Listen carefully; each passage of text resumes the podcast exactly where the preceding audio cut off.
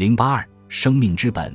床头柜上有东西在嗡嗡作响，我伸手去摸柜子上的传呼机，看到天花板上的闹钟投影显示现在是凌晨三点十四分。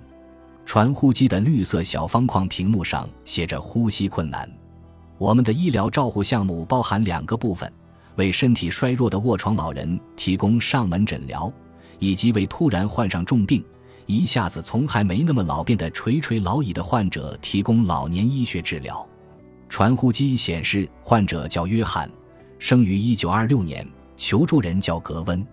我一边快速拿上眼镜、衣服和手机，一边想：传呼机上写的“困难”二字是格温的描述，还是传呼中心工作人员的总结？关上卧室门后，我开始在大脑里搜索可能引起呼吸困难的种种情况。医学上把这种情况分析叫做鉴别诊断。每个医生心里都装满各种鉴别诊断，好的诊断必须分析引起某种症状的所有可能原因，并根据患者的生活经历、检查和实验室测试结果，将其按照相关性从高到低排列。我回电话时，刚拨通就被约翰的女儿格温接了起来。老年患者的女儿年龄跨度通常都很大，从四十岁到八十岁不等。根据电话里传来的声音，我猜测格温六十多岁，他很痛苦。格温向我解释说，全身都是汗，睡衣都湿透了。最近一周他每晚都这样，但今天的情况更严重。格温告诉我，他父亲患有严重的肺病，但以前躺在床上时都能正常呼吸。去年约翰得了一次脑卒中，现在吞咽能力受损。约翰已经瘦了整整六十磅，但他坚持不肯去医院。电话那头，格温迟疑了片刻，又接着说：“还有一个问题，三个月前，我们让父亲搬来海边和我们住在一起，现在他还没有回旧金山。我们夫妻俩根本没法把他搬下床，更别说搬出屋子了。我丈夫的背不好，我前阵子又刚做了手术，这里也找不到任何可以给父亲看病的医生。”所以我只能给你打电话了，我实在找不到其他人来帮忙，抱歉给你添麻烦了。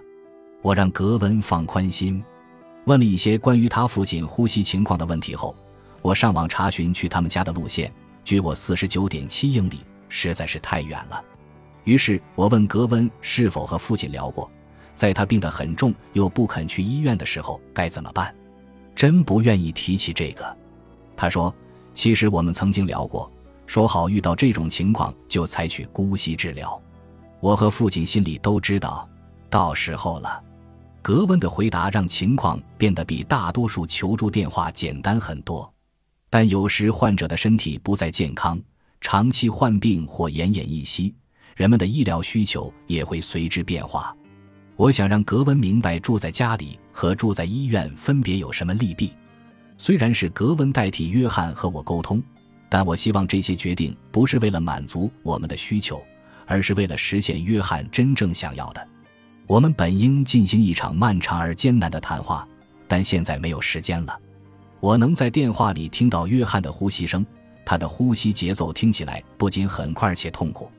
为了获得足够的氧气，他不得不用力呼吸，呼吸速度是正常速度的一点五倍。而格温和我也必须加快速度做出决策。我告诉格温，我基本可以确定约翰呼吸困难的原因，但如果有护士或医生上门给他做检查的话，可以提高诊断的准确性。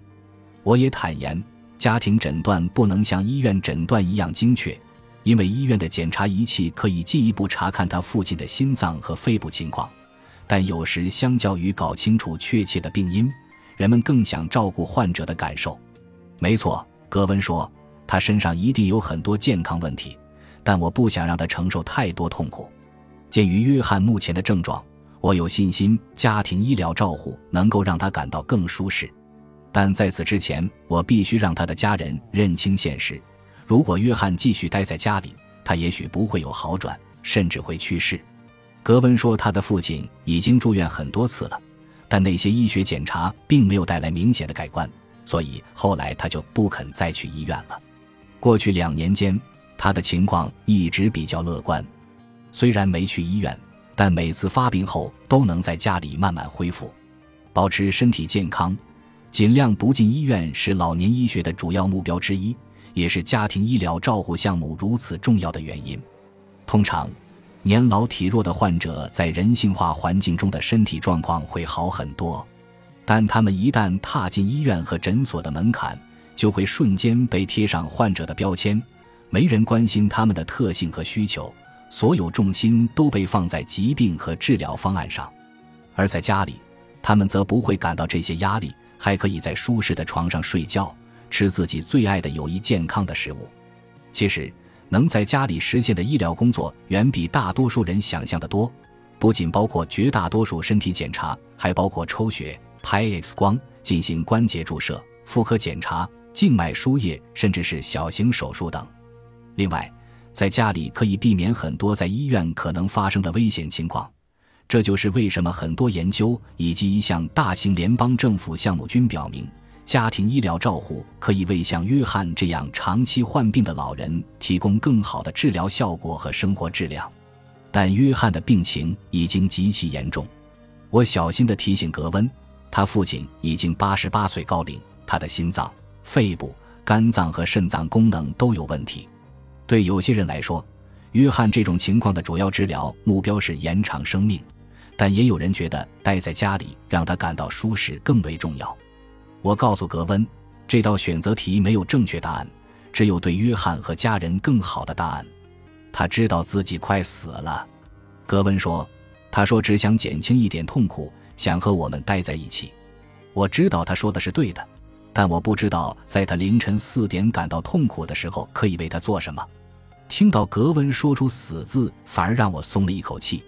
大多数人都很避讳这个字。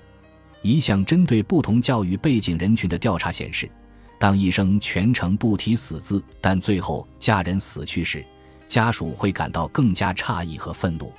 闭口不提这个字，只会加深这个时代独有的一种错觉，即只要使用正确的医疗手段，死亡就不是 B 选项。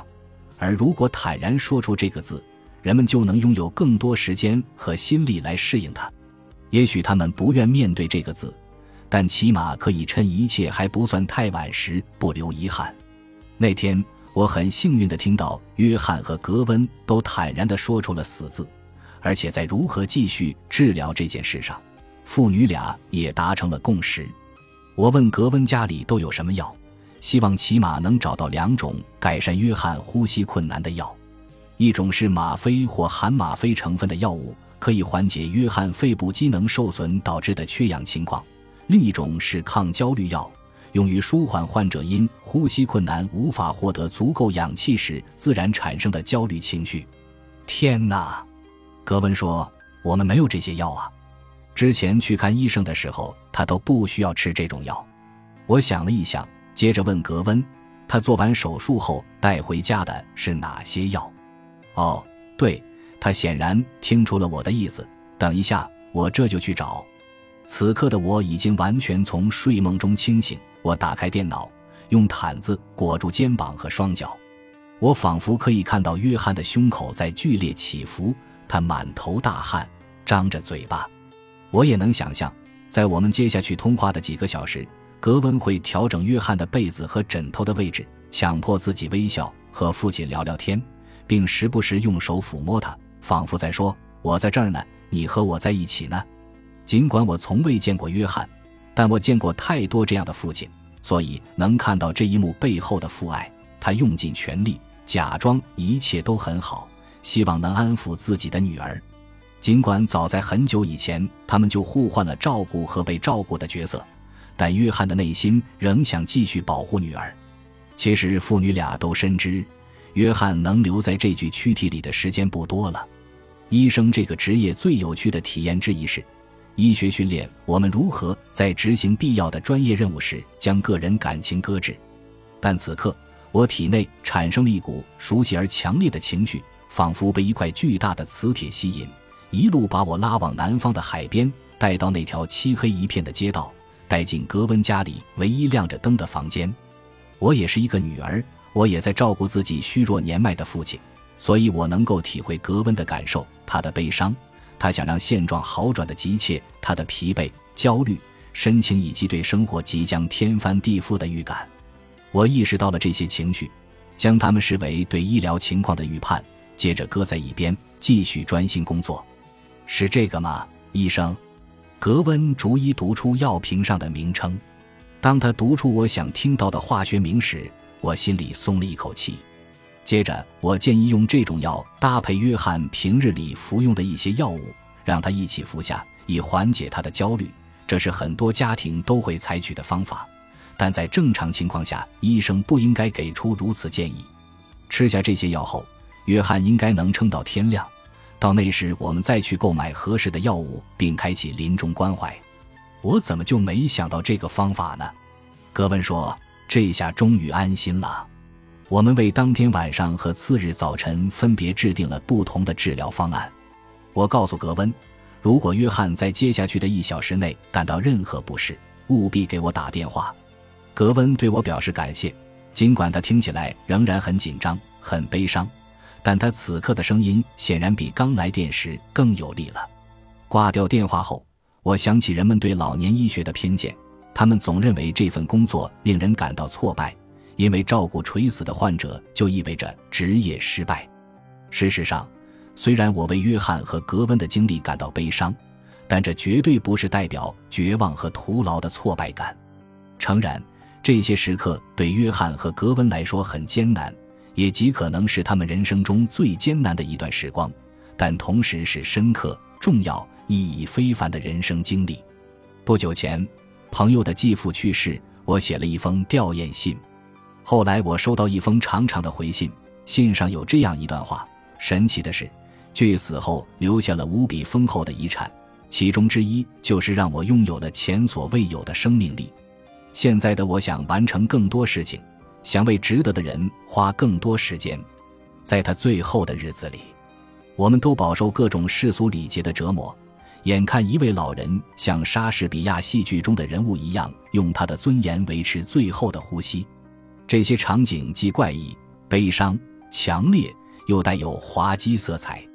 幸运的是，在此期间，我们全家人团结在一起，大家在母亲的公寓里住了一整个星期，帮忙处理各类杂事，并安抚母亲。所以，另一件神奇的事在于，那段时光竟然也充满了乐趣和笑声。除了亲人离世，我们还有什么机会能和家人这样长时间的待在一起呢？没人赶着去其他地方或完成其他工作，我们只是待在一起，一起坐着，一起吃饭，轮流去开门和清理洗碗机。面对生活时，不同家庭里的不同人所在意的事也不同，但面对死亡时，大家在意的都是生命之本。自然且不痛苦的寿终正寝所带来的意外之喜，就是它让所有人学会了把生命之本放在首位。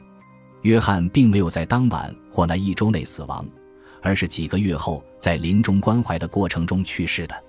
我们如果有勇气思考和反思生命与死亡，那么培养孩子的方式会不一样。